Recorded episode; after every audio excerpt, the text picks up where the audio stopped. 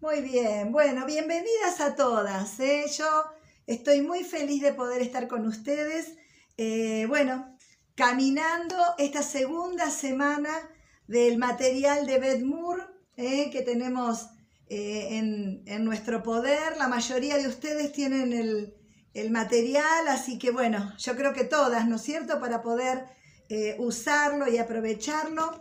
Vamos por la semana 2 y bueno, ya nos vamos metiendo en otros temas, ¿no? En temas más, este, más personales, más íntimos, y de aquí ya no paramos más. Ya todos los temas, todas las semanas va a haber algo que va a tocar tu corazón, que va a modificar eh, tus costumbres, tus hábitos, porque hay cosas que nos vamos dando cuenta a medida que vamos profundizando en la Biblia, ¿no? Así que por eso es tan bueno que nosotros podamos eh, pasar este tiempo con Dios. Vieron que cuando hablamos de un devocional o de algo decimos, tenemos ese tiempo con Dios. Este es bastante tiempo, ¿no? Porque no sé si les pasa a ustedes como me pasa a mí, cada día requiere mucho tiempo, ¿no? Este, pero bueno, les digo que eh, no, se van a,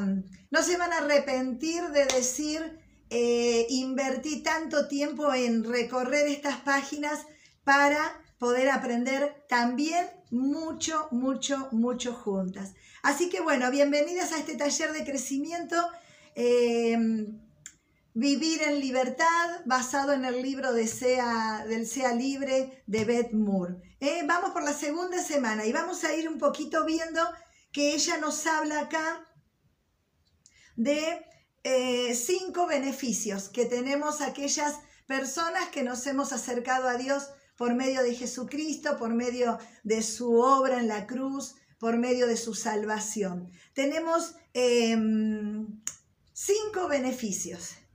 Vemos en Isaías en el día 1 que nos habla de conocer y creer y nos habla de que todos tenemos áreas de cautividad que impiden justamente conocer y creer. ¿Y por qué en este orden? La Biblia me habla de que yo fui creada para conocer y para creer, porque primero tengo que conocer.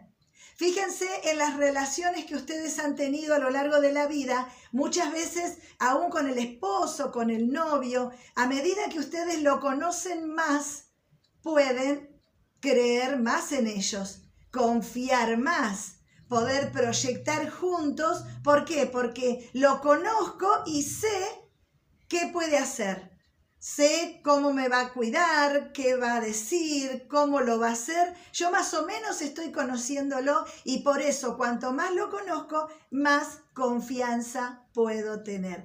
Por eso eh, con Dios nos pasa lo mismo. Nosotros necesitamos recorrer el camino de buscar a Dios, de conocerlo a Él y después en ese conocimiento queda el producto de decir, eh, yo puedo confiar en Él. Porque la Biblia dice que Él hizo todo esto, pero después vamos a ver que yo también veo personas donde Dios obra y entonces voy afirmando y confirmando ese conocimiento de Dios. Muy bien, ahí en, en ese primer día hablamos de que tenemos áreas de cautividad, definimos un poquito eso, que son los obstáculos que van a impedir que yo viva de una manera sana y libre. Ahora, esta manera sana y libre no es independiente de Dios, no es eh, yo soy capaz y voy a vivir sana y libre porque yo soy re inteligente y entonces eh, lo voy a hacer de esta manera. No, la verdad es que el vivir eh, saludablemente, el vivir en libertad, ocurre cuando yo dependo de Dios en toda mi vida. Vamos a ver algunas cositas. Los beneficios los tienen por ahí marcaditos, conocer y creer, glorificar a Dios, satisfacción, presencia y paz. Por eso, en el primer nivel vamos a ver el de conocer a Dios de una manera eh, íntima, de una manera de conseguir con Dios esa familiaridad. Recuerdan, Abraham el amigo de Dios. Recuerdan a otros, em, a otras em, personajes de la Biblia, algunos eh, tenemos detalles de esa relación que tenían con Dios en el Antiguo Testamento y de la relación que tenían con Jesús en el Nuevo Testamento. Hay un, un camino de intimidad, esa relación mucho más cercana que la que podemos tener con cualquier persona. Esta es la idea, esa relación de intimidad. Ahora, cuando hablamos de creer, el verbo que usa en este caso Isaías es eh, implica permanecer, implica confiar, implica estar firme, implica quedarme al lado. Esto significa que conozco a, Dios de una manera en que yo estoy segura a su lado. ¿Por qué cuando hablamos eh, de, matrimonio y hablamos de sujeción, hablamos de, de estar al lado de este varón?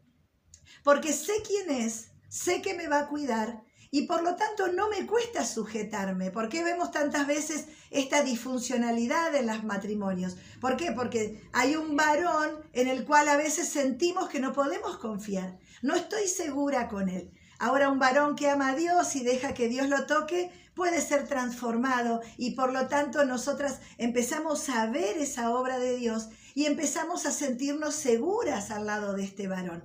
Esto ocurre con Dios también. Cuando nosotros lo conocemos y decimos, este es el Dios que tenemos, en este Dios yo confío y en Él espero. ¿Se acuerdan el salmista? El salmista empieza y termina, sobre todo David, em, diciendo yo oro y espero en el Señor. Yo confío, Él es mi refugio, mi amparo, yo espero en Él. Yo oro a la mañana y me quedo esperando, porque sé que Él va a obrar. Bueno, esta es la manera de poder conocer a Dios y creer. Permanecer a su lado porque realmente concluyo que Él es confiable. Si pensamos en nosotras, bueno, esta relación crece cuanto más conozco y más confío en Dios. Por eso, ¿cuáles pueden ser estos obstáculos para que yo eh, no, eh, no llegue a esto? ¿Por qué a veces conocemos gente en las congregaciones que van, van, van, van a la iglesia? Y mm, ustedes la observan y siempre hablan de lo mismo, siempre lloran por lo mismo, siempre se quejan de lo mismo, siempre critican lo mismo. Hay una, una manera que tienen de quedarse clavadas y estáticas en algunos temas y Dios sigue estando también estático ahí. Conocieron a, Dios y a veces, bueno, ya vamos a ir hablando de tantas cosas que escuchamos nosotros acerca de Dios, pero en este caso particular, pensar qué me detiene para conocer a Dios. Bueno, la indisciplina. Fíjense que a veces cuando tenemos tiempo en verano, cuando estamos tranquilas, bueno, hacemos el devocional, pero en cuanto empiezan las clases, en cuanto empiezo a trabajar de nuevo, en cuanto empiezo a comprometerme aún con los ministerios de la iglesia, el devocional pasa a un quinto lugar. Si la verdad es que ya conocemos la Biblia las veces que la hemos leído, pero Dios espera ese encuentro con vos y conmigo cada día. Él lo anhela, lo anhela porque quiere mimarte, quiere fortalecerte y quiere darte dirección. Quiere decirte, bueno, hoy, hoy, hoy yo te voy a acompañar a tomar buenas decisiones. Hoy estás teniendo que hacer cambios. Yo te voy a ayudar. Yo te voy a mostrar lo que está oculto, dice la palabra. Entonces, ante una decisión o ante una problemática, si yo estoy guiada por Dios y tengo ventajas para vivir mejor. Mi indisciplina, un día sí, un día no, un día voy a la iglesia, otro día no voy, un día leo, otro día no leo, un día creo. Estoy volando en el quinto cielo y otro día no me hablen de Dios, no sé si voy a seguir yendo a esa iglesia. Y cuando estamos así, nuestro corazón se empieza a lastimar. Fíjense, por vagancia, por pereza. Vagancia suena, suena muy fuerte, ¿no? Vamos a poner pereza. Esa incomodidad, esa pesadez para moverme, ¿no? ¿Cuántas saben que tienen que hacer actividad física, por ejemplo? ¿Cuántas saben que tienen que eh, cambiar la dieta? Dejar de comer tantas harinas, dejar de comer, y lo sabemos, todas lo sabemos, pero seguimos haciendo las cosas mal. Y nuestro cuerpo está pesado, está enfermo, bueno, y seguimos. Todas estas cosas impiden que yo disfrute de lo que Dios tiene para mí. Por eso la pereza, el desorden, ¿eh? no sé dónde están los papeles, mi casa es un desastre. Esto no nos ayuda. Fíjense que el desorden desanima solo al verlo, ni hablar si tenés que buscar algún papel o algún trámite o algún análisis en medio de ese desorden. Bueno, todo esto nos impide dedicarnos a lo, eh, como decía Jesús cuando estuvo con María y con Marta, eh, dedicarnos a la mejor parte, que es disfrutar de esta vida conociendo a Dios. Bien, ¿qué más? Nuestras prioridades. Fíjense que cuando yo ya ahora tengo cuatro hijos varones, eh, dos están casados, dos solteros y estamos viviendo con el más chico, el de 16. Ahora, eh, en un momento éramos seis en casa, todos juntos. Y pensaba esto, ¿no? Em, para una etapa de nuestras vidas las prioridades son unas, ¿no? Tenés el bebé, tenés tu trabajo, tenés tu ministerio, tenés tu, matrimonio. Y todo eso nos demanda.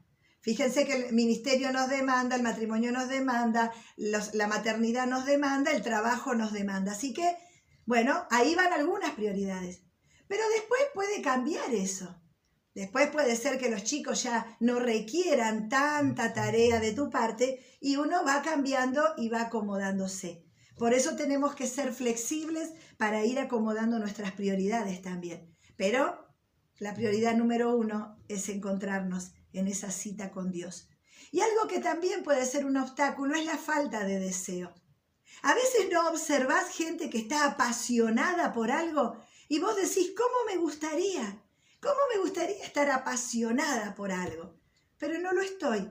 Bueno, este es el tiempo en que estas áreas de tu vida sean sacudidas. Necesitamos em, manifestar nuestro deseo. Necesitamos eh, hacer cosas con ganas para entusiasmar. Ustedes fíjense, nosotros esta es nuestra quinta iglesia que estamos pastoreando. Y la verdad es que, no sé si les pasa a ustedes, pero hemos tenido eh, líderes de jóvenes y de adolescentes contados con los dedos, apasionados y felices con lo que están haciendo. La mayoría eran líderes de adolescentes y de jóvenes.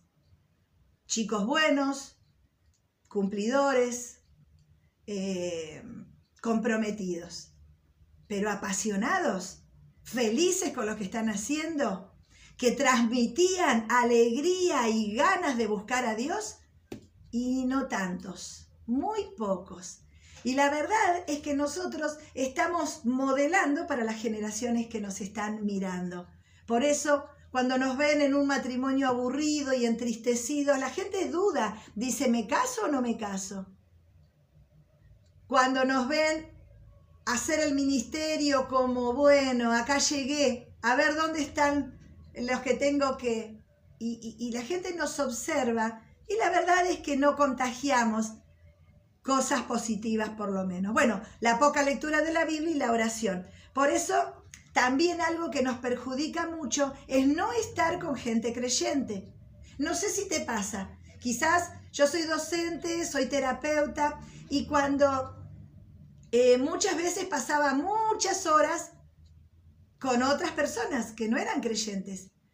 Y uno tiene que hacer el ejercicio de juntarse con creyentes.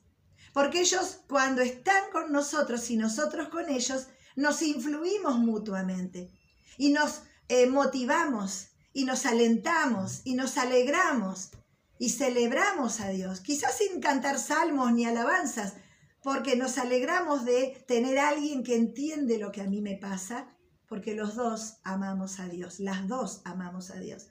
Por eso estar con otros cristianos. Los cristianos no somos perfectos.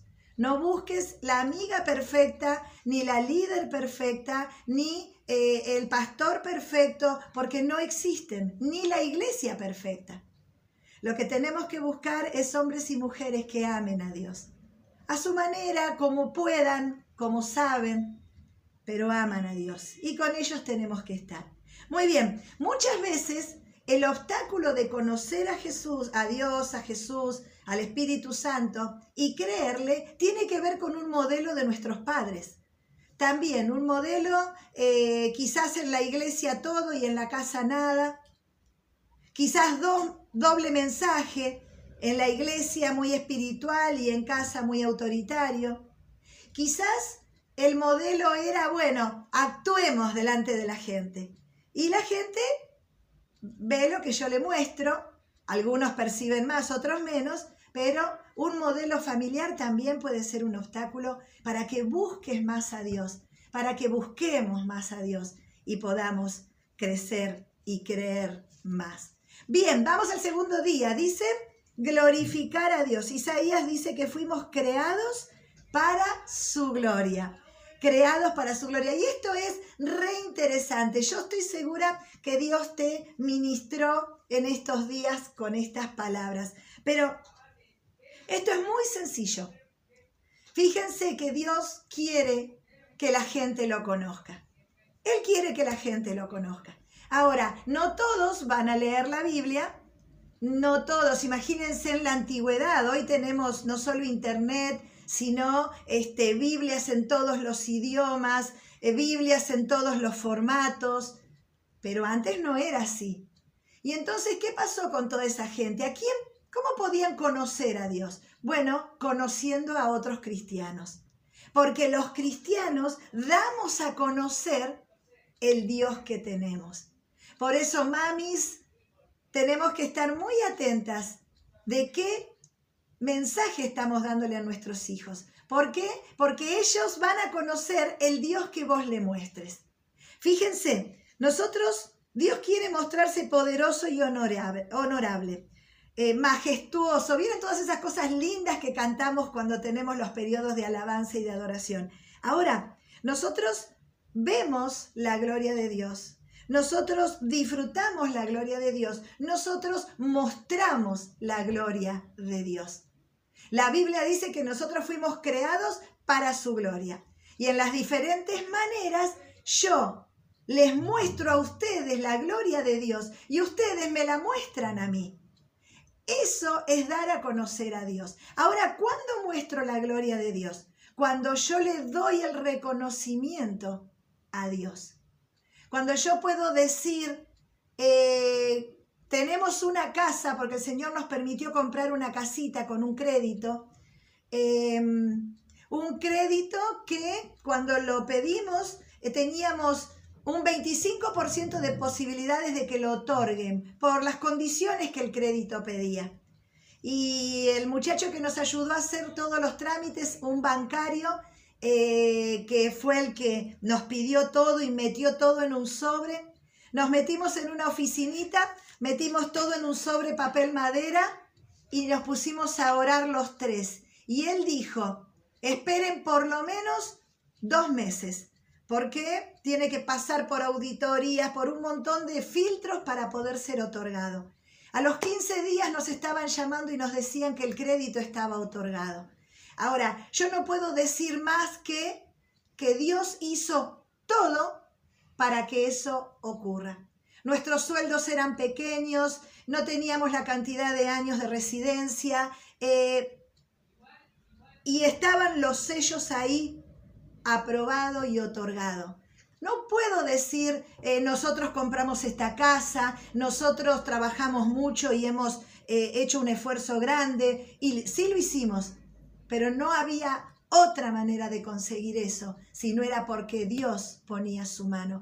Esto le da gloria a Dios y te hace conocer a vos que hay, hay un Dios que hace trámites, un Dios que arregla planchas, un Dios que te encuentra lo que perdiste, un Dios que eh, hace desaparecer tumores.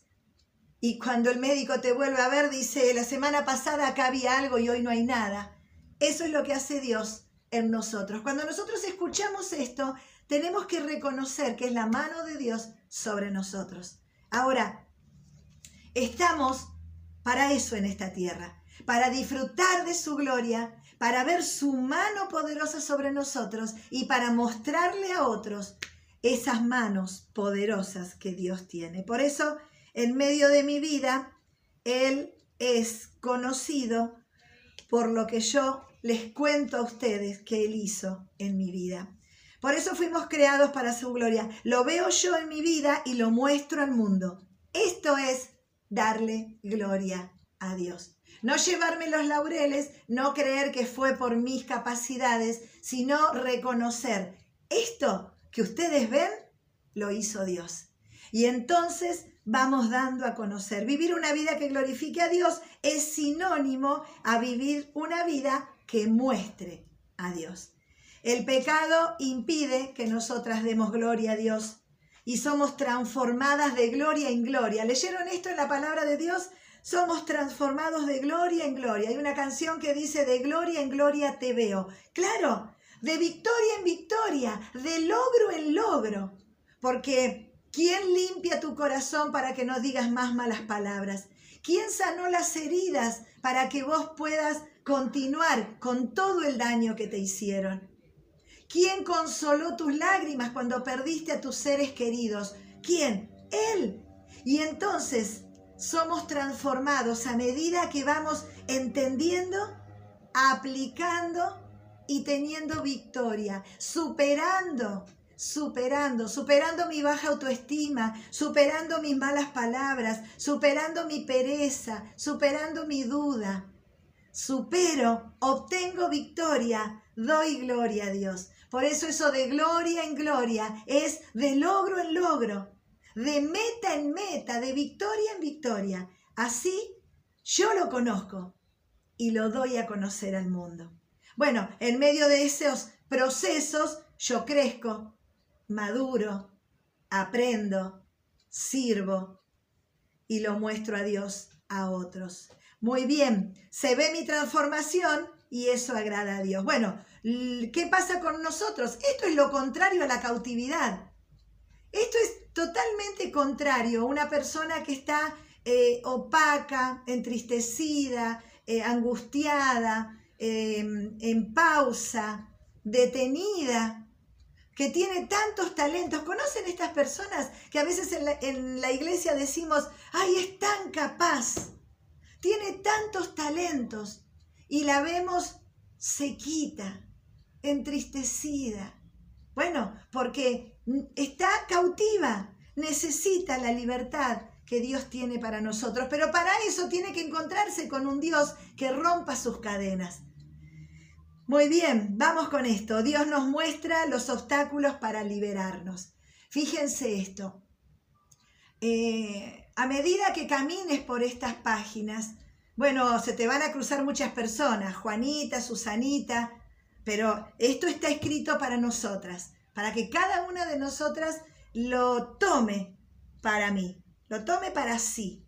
Ahora, Dios te va a mostrar cosas, te va a mostrar cosas. Y entonces uno puede pensar, eh, qué feo, me está, em, me está señalando, me está acusando, me está diciendo que yo soy una, una perezosa, soy una indisciplinada. La verdad es que Dios nos muestra porque Él quiere darnos la oportunidad de cambiar. Lo más eh, cruel sería que Dios nos deje así como estamos, que me deje a mí con mis eh, debilidades, que te deje a vos así y eh, bueno, hasta cuando aguantemos. La verdad es que Dios te muestra en una predicación del domingo, en estos procesos que vas a hacer, en este proceso que vas a hacer con este material, Dios te muestra y lo hace justamente para que nosotros hagamos cambios. Y fíjense esto, nuestras debilidades, esas áreas vulnerables, estarán ahí siempre. yo les cuento que eh, una de las cosas que hacemos en las congregaciones donde estamos es poder abrir lo que se llama Celebremos la Recuperación. Es un programa de ayuda a personas eh, con adicciones, con depresión, em, em, violentos, ludópatas, bueno, diferentes situaciones que tienen esclava a las personas. Estos programas funcionan como alcohólicos anónimos. ¿Conocen esto en su, en su zona, en sus ciudades? Bueno, funciona de esta manera. Ahora, algo que nosotros aprendemos es que cuando superamos algo que es tan terrible en nuestra vida, por ejemplo, el enojo, yo sé que pocos irían a hacer terapia por el enojo, pero la verdad es que muchos de nosotros tendríamos que ir a hacer terapia por el enojo, porque el enojo arruina el clima familiar de la familia, el enojo puede arruinar un equipo de trabajo, el enojo puede hacer que te echen y te despidan de un empleo. El enojo es gravísimo y para muchas personas es un gran problema. Ahora, ¿cómo hago con esto? Bueno, lo detecto, veo que tengo un problema, lo reconozco y empiezo a trabajar con eso. En estos programas que les cuento de Celebremos la Recuperación, bueno, uno de los problemas eh, más eh, común de las personas es yo vengo a trabajar para superar mi enojo. Y es justamente mi proceso que no sé cuántos años durará, pero estoy en proceso. Esto de poder detectar tu área de debilidad es muy importante. ¿Cuál es tu problema? ¿Dónde está tu espinita? ¿Dónde está tu grano? Ahí lo vemos, porque muchas veces andamos sin darnos cuenta por la vida que tenemos un problema. Lo tenemos, bueno, lo encontré. Ahora empiezo a trabajar en él. Pero ¿qué pasa con esto? Supongamos, ustedes vieron que en Alcohólicos Anónimos, por ejemplo, eh, que lo van a ver mucho en las películas, a menos que tengan a alguien cercano en la familia que hizo el proceso, ellos dicen que tienen tres años, seis meses y 23 horas que no toman alcohol. Ustedes dicen, pobres, qué esclavos que son, porque están ahí haciendo la cuenta. No, no, no, es que esa es su victoria. Hace tres años, tres meses y 22 horas que no tomo y voy un día a la vez. ¿Escucharon esto? Un día a la vez. Ahora, ¿qué pasa con mis áreas vulnerables? Están ahí, me van a acompañar toda la vida. Por lo tanto, si yo pude superar el alcohol, no voy a tomar más. Ay, bueno, pero si lo superaste, no te va a hacer nada un vasito de alcohol. Eh, para mí que no lo superaste. Por eso vos tendrías que tomar un vasito de alcohol y ver que, no, no, no, no, yo sé que esta es mi área vulnerable. Por eso no voy a volver a tomar alcohol. Un poquito, es un brindis, un chinchín. Y no, no, no, porque a mí me llevó mucho tiempo salir de esta esclavitud. No voy a volver. Esto es como si sos diabética y sabés que el chocolate puede matarte y llevarte a un coma y vos decís, ay, bueno, pero un pedacito. Debajo del colchón tengo guardadito un pedacito. ¿Qué me va a hacer? Son áreas de vulnerabilidad y nosotros tenemos que aprender y saber que están ahí. Por eso, si algún área de estas que estamos hablando estás descubriendo que son zonas tuyas de debilidad, Dios te va a dar victoria. Pero bueno, no vuelvas. No vuelvas cerquita del chocolate, no vuelvas a tomarte un vinito, porque sabemos que ese es un área vulnerable para mí. Bien, estarán siempre, la supero, tengo victoria, pero me cuido para no volver atrás. ¿Algunas de ustedes quiere volver atrás en sus vidas? Algunas de ustedes dicen, ay, yo cuando decía malas palabras, cuando me peleaba con todo el vecindario y cuando se acordaban de mí todos mis, mis, mis familiares, yo quiero volver atrás. No, ninguna de nosotras. Ahora, el enemigo está parado atrás tuyo llamándote. te hace. Vení, volvé. Volvé a insultar, volvé a criticar, volvé a mentir, volvé a engañar, volvé. Nosotras sabemos que esas son áreas vulnerables y no vamos a volver atrás. Y otra cosa es no somos perfectos. No damos gloria a Dios todo el tiempo, pero esa debe ser nuestra meta. Esto lo dice Ben Moore y me encantó. Nosotros no somos perfectos, no estoy todo el tiempo mostrando a Dios en mi vida, pero deseo de todo corazón que Él sea eh, manifiesto, que Él sea conocido por mí, bueno, más de lo que hoy es. Vamos al día 3, ¿eh? estamos ahí. Yo no sé si lo tienen hecho, yo espero que sí. Las recomendaciones siempre son, este, hagan, hagan el material, escriban, escriban, escriban. Vamos al día 3 y vamos a ver cómo encontrar satisfacción. ¿Están contentas con el material? ¿Eh? ¿Sí? ¿Sí? Es mucho, yo sé que es mucho, pero eh, va a ser también así, como tanto, tan importante en tu vida. Eh, hallar satisfacción en Dios. Fíjense esto, me escuchan bien, ¿no es cierto? No hay ningún problema porque estoy tocando el cable y no sé si... Em, vamos al día 3, encontrar satisfacción. Tenemos una necesidad de satisfacción espiritual, todas nosotras. Fíjense que Dios eh, nos creó de esta manera para que tengamos una relación con Él. Ya en el, en el Edén, en el paraíso, estaba eh, toda la provisión preparada para Adán y Eva y estaba la presencia de Dios como un elemento clave para la vida de estos hombres. Ahora, nosotros tenemos ese formato de Dios en nuestro corazón y queremos meter carreras, hijos, esposo, eh, dinero, eh, reconocimiento. Queremos meter ahí y bueno, y entra.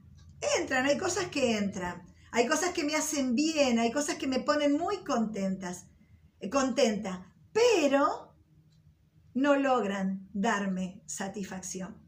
Yo no sé si alguna le pasó cuando estaba soltera que dijo, el día que me case voy a estar plena, yo necesito un esposo, el día que yo me case voy a estar feliz, voy a estar completa. Y te casaste. Y bueno, y encontraste un hombre bueno, imperfecto, y que hay cosas que Él no logra satisfacer. ¿Saben por qué? Porque Dios no creó a los esposos, ni a los novios, ni a los hijos para satisfacer nuestro corazón. Dios dejó ese, ese formato para que Él solo lo ocupe.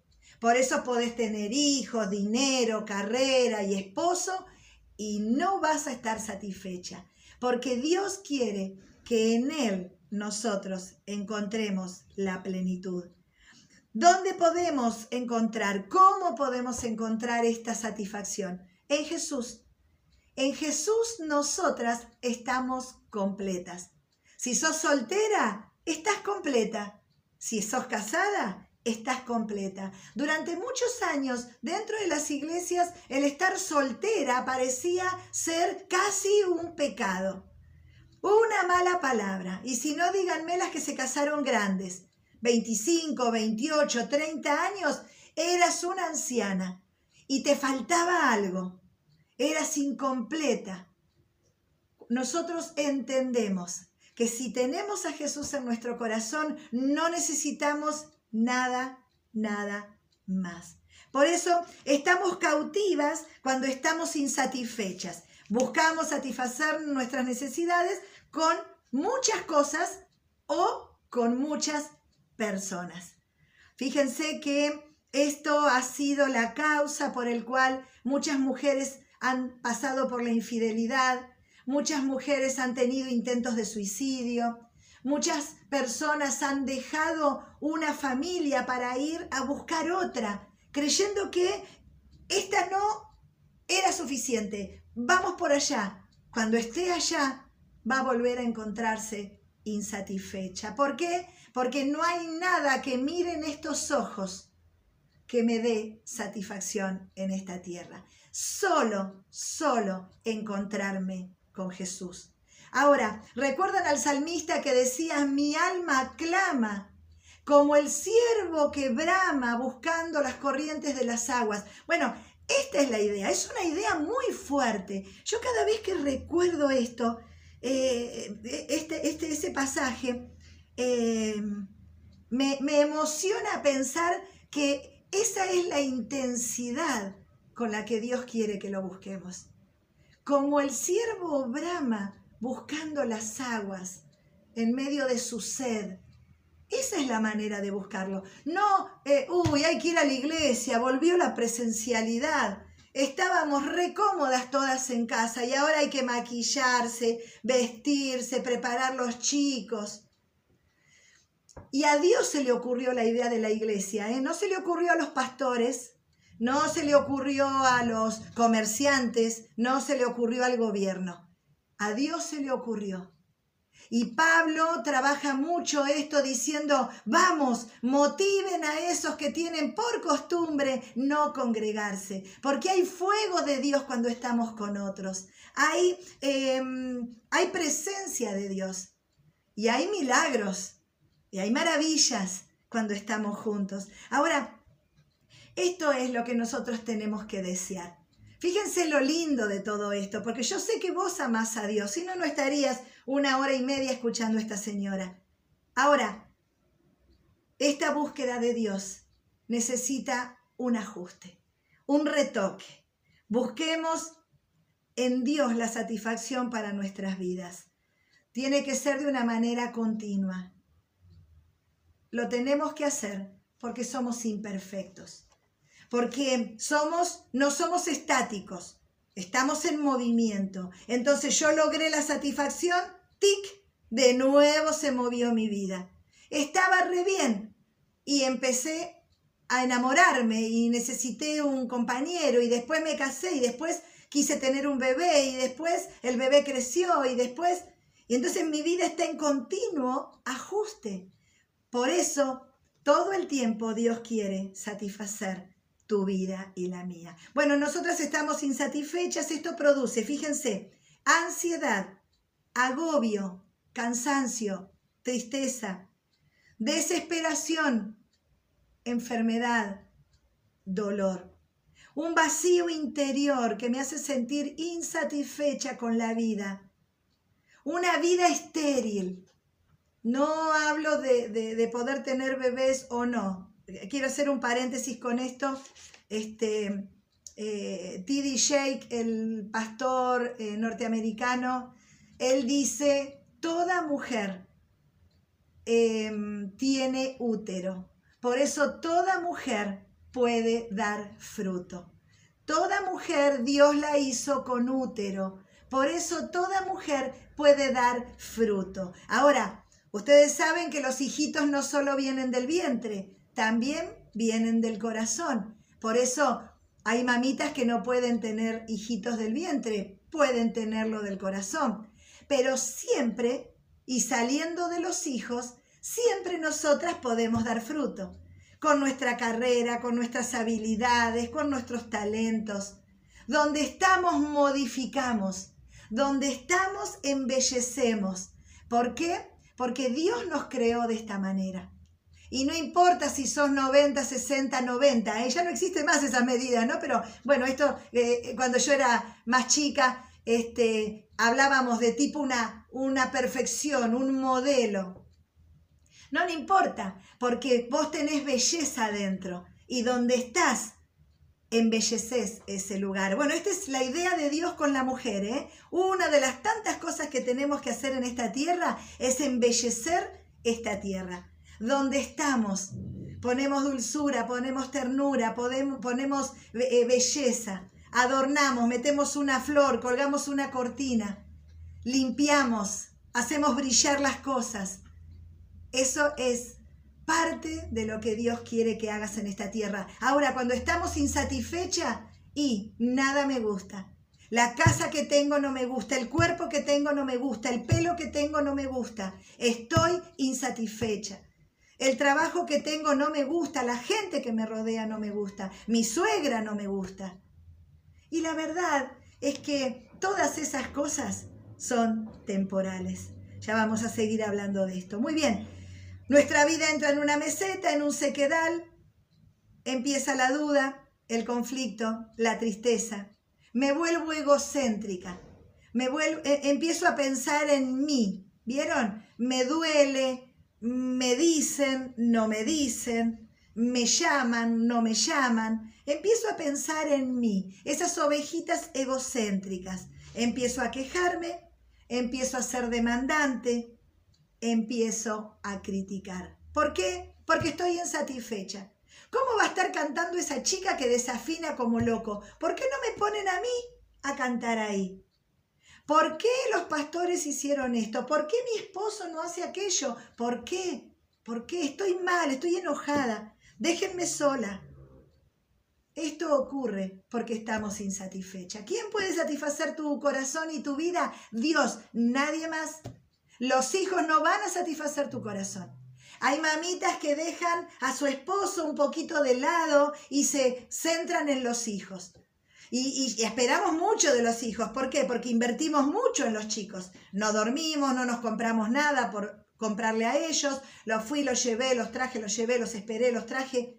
Espero mucho de ellos porque yo di mucho.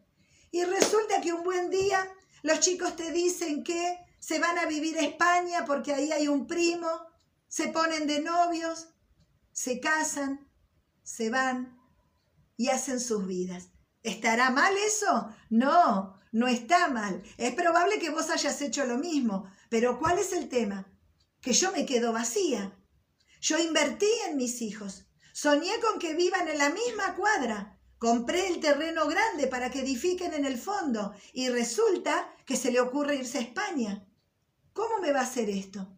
Y entonces quedo vacía. ¿Por qué?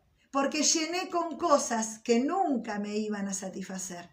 Por eso, buscar a Dios de todo corazón, como dice el salmista, con todo mi ser, servirle con toda mi alegría, con todas mis fuerzas, es lo que me va a hacer sentir plena. Pasamos por un sequedal o por un vacío en diferentes etapas de nuestras vidas, buscar a Dios, tener sed de Dios, deseo de Dios, intimidad con Dios y hacer como dice Lily Goodman. ¿Conocen esa canción que dice, no me quiero conformar, he probado y quiero más? Esta es la idea, que podamos reverdecer con Dios. No solo hacer un estudio y llenar un montón de cosas. Yo les cuento que para cada vez que lo doy uso una lapicera de color. Y entonces en mis hojas hay rojo, azul, violeta, celeste. ¿eh? Hay un naranja. Em, y digo, todo esto podré decirles, bueno, ya me escucharon la vez pasada que soy media larguera, espero hacerlo más rápido hoy. Vamos al día 4. El día 4 me habla de la paz como un río. Isaías 48, 18 dice que eh, Dios tiene para nosotros una paz que es como un río y una justicia que es como olas que vienen sobre nosotros. La paz es un estilo de vida. No es un evento esporádico, no es como la felicidad, la paz. Vieron que la felicidad es ese momento donde se, se mm, eh, combinaron un montón de variables y elementos y entonces es un momento de plenitud. Bueno, estamos felices. Hace una semana atrás pasó mi hijo a visitarnos, trajo nuestros dos nietitos y con todo el protocolo y todo pudimos compartir un buen tiempo en familia. Imagínense, fue un momento de suma felicidad.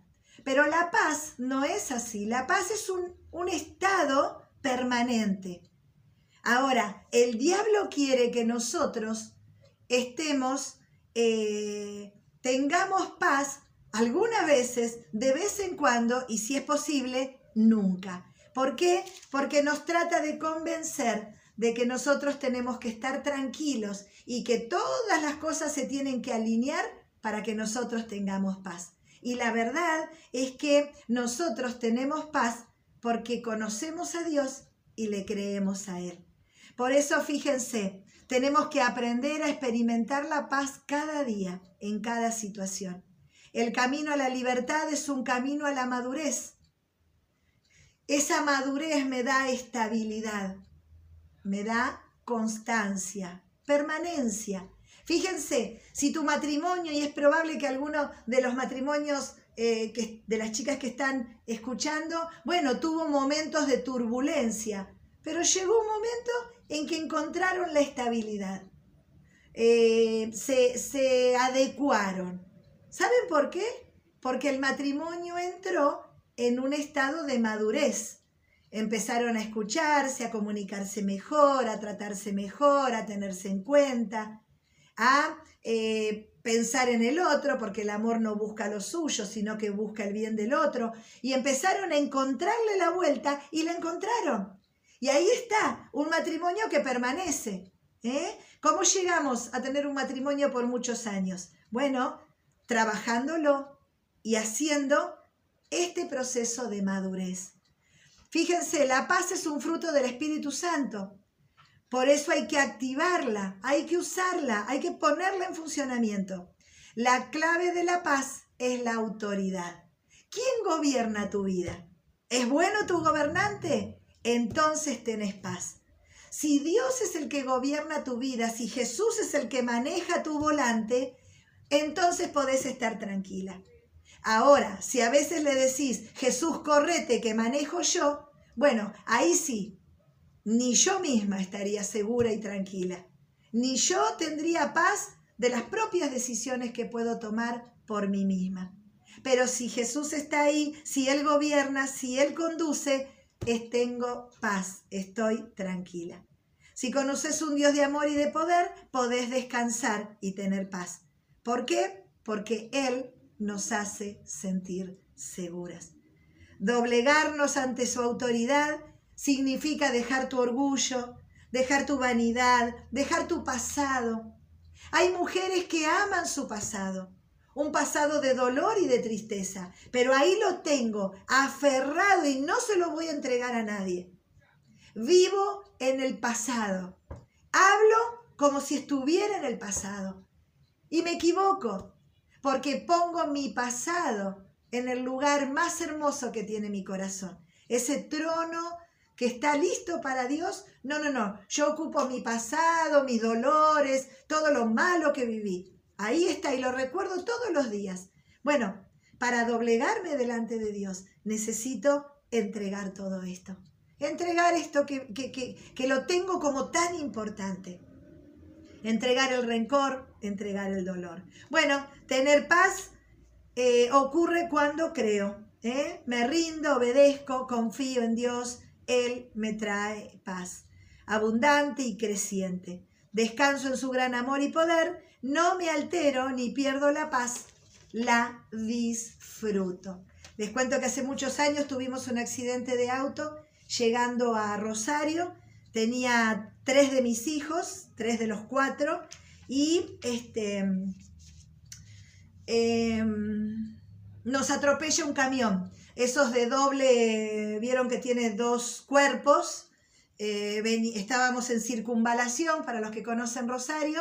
Eh, circunvalación no era lo que es ahora, ahora está bellísima, ancha eh, y bien señalizada. Era un verdadero desastre nosotros estábamos ingresando a la ciudad y un camión a toda velocidad se queda sin freno y nos em, impacta del lado de, atrás.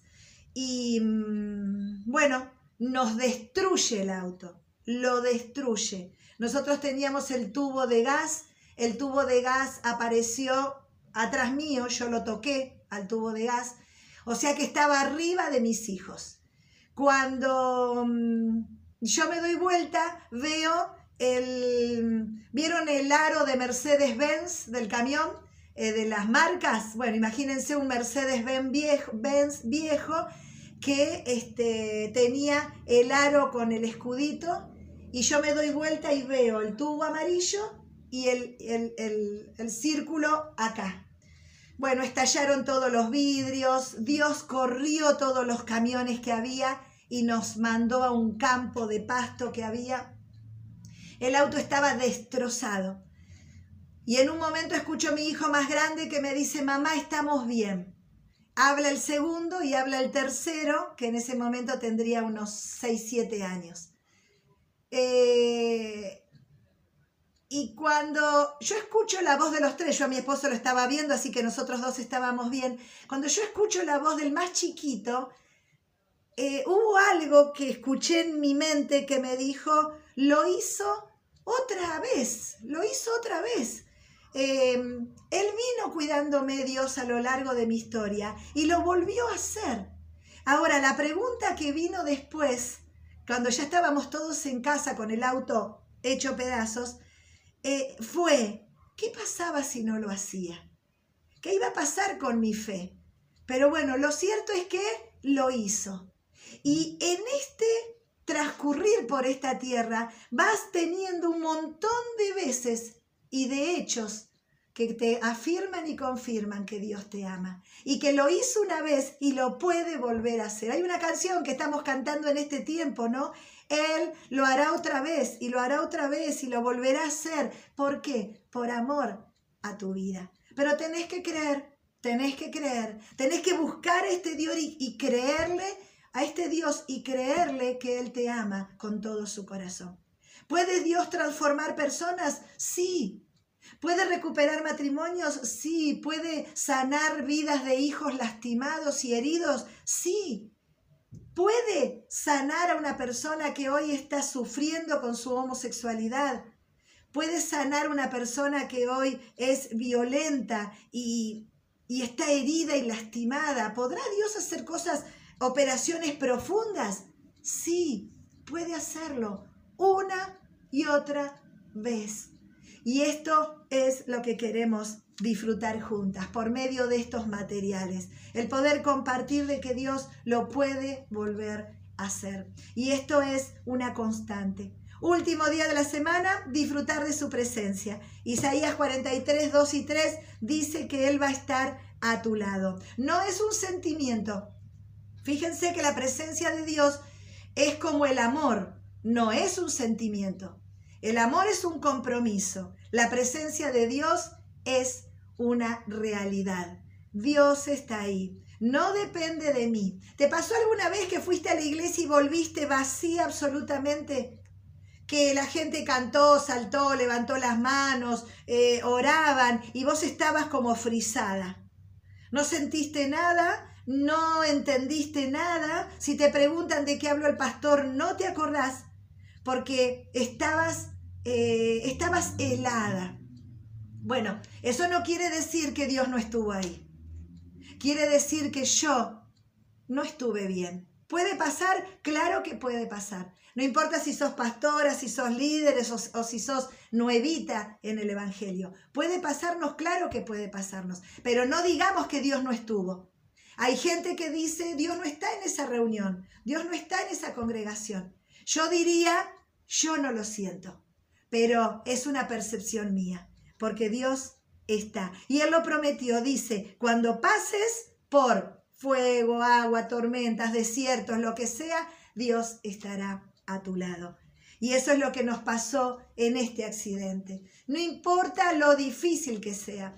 Yo siempre eh, recuerdo cuando estudiamos Job hace muchos años atrás en el seminario y esto de que Dios, em, Él gobierna sobre todo y Él es el dueño de la vida y de la muerte. Por eso eh, la decisión era de Él. Ustedes van a ver que hay autos que mm, apenas se, se abollaron y las personas estaban muertas. Y autos, si ustedes hubieran visto el mío, y quedamos cinco personas vivas. Ahora, ¿puede hacerlo Dios? Claro que puede hacerlo. Puede hacerlo 10 veces, 20 si quiere. A veces la mano de Dios es más evidente que otras. Por ejemplo, orar por una persona para que se recupere y no se vaya. No nos abandone, no se muera. Y oramos, oramos, hicimos cadenas de oración. Ay, ahora se me viene a la cabeza un cantante. ¿Se acuerdan este cantante que ah, el año pasado, el otro, dos años atrás hará que, bueno, eh, muy querido, muy conocido, seguro que vos te acordás. Y bueno, oró todo el planeta por él, todo el planeta, porque eh, gente de todas las iglesias oraron por él. Y, y se fue, y se fue, y se fue joven. No quiero ni pensar por su mamá, por sus familiares, por la gente que lo amaba. ¿Qué, qué sentimos en nuestro corazón? Ahora, a veces la mano de Dios es más evidente. Se dio a conocer, así como ese día que en cuatro minutos yo ya sabía que estábamos todos vivos. Pero a veces son meses de espera. Meses esperando que ese vientre se llene porque el bebé no llega. Meses esperando que alguien se recupere y termina el desenlace negativamente. Meses, meses, años y años.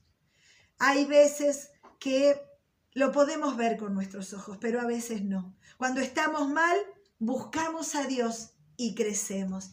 Por eso los pilotos más diestros, más avesados, son aquellos que han piloteado en tormenta. No sé si tuvieron alguna vez un vuelo con turbulencias. Un piloto que pasó por tormentas, pasó por tormentas eléctricas, por vientos, por turbulencias y llegó a destino. Bueno, es un piloto más experimentado. Nosotros también a lo largo de la vida pasamos diferentes situaciones. ¿Para qué? ¿Para nada?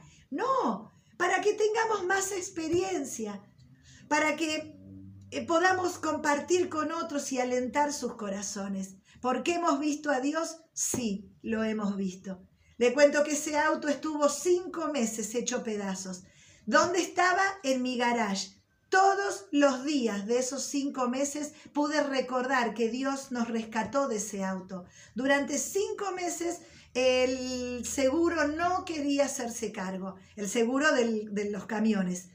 Eh, pude recordar durante cinco meses, cada día, que Dios nos rescató.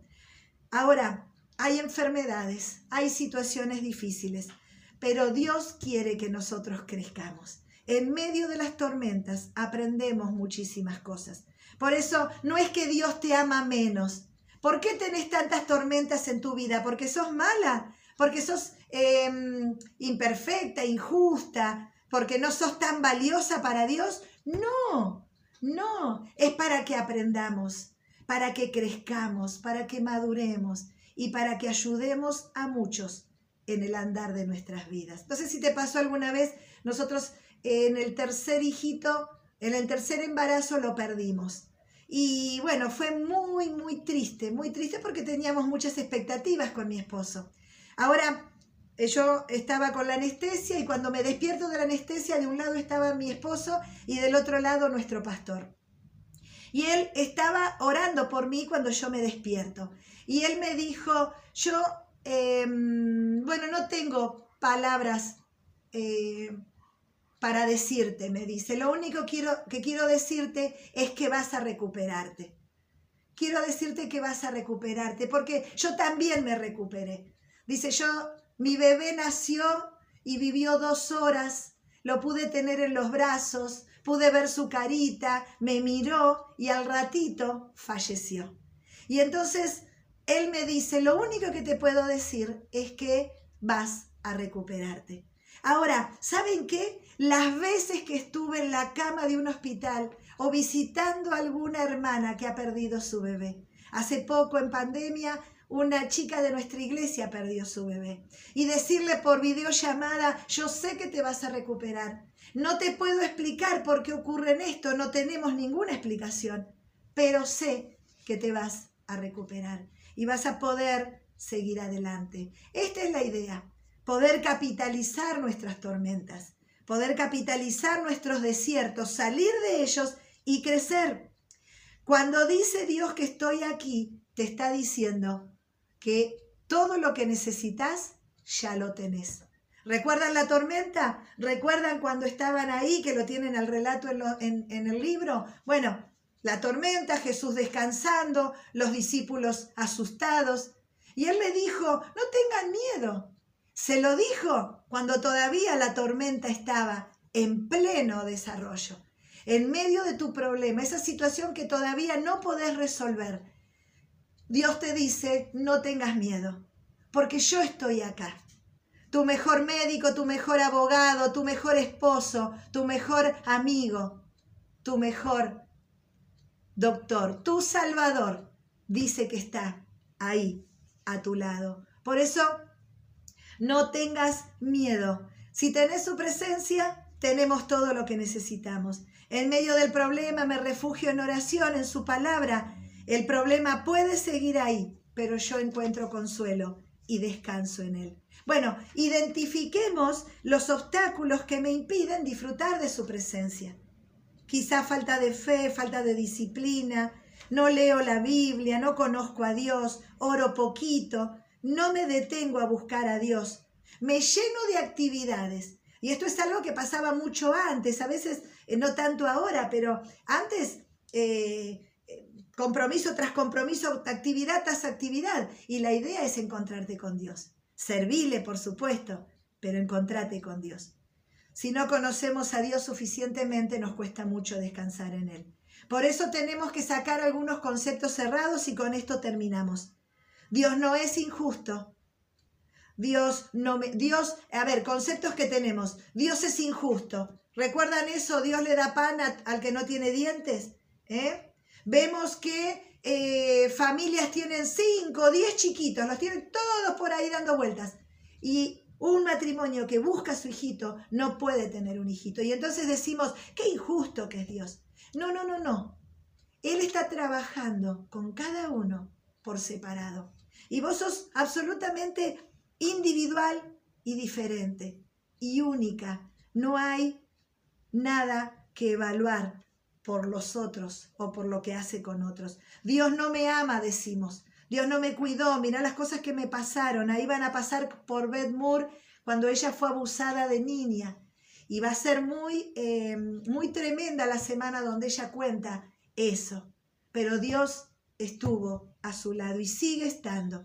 Dios no me perdona, Dios castiga, Dios ya no me espera más. Él ya no tiene más interés en mi vida. Recuerden algo, el único que está destituido de la gloria de Dios es el diablo.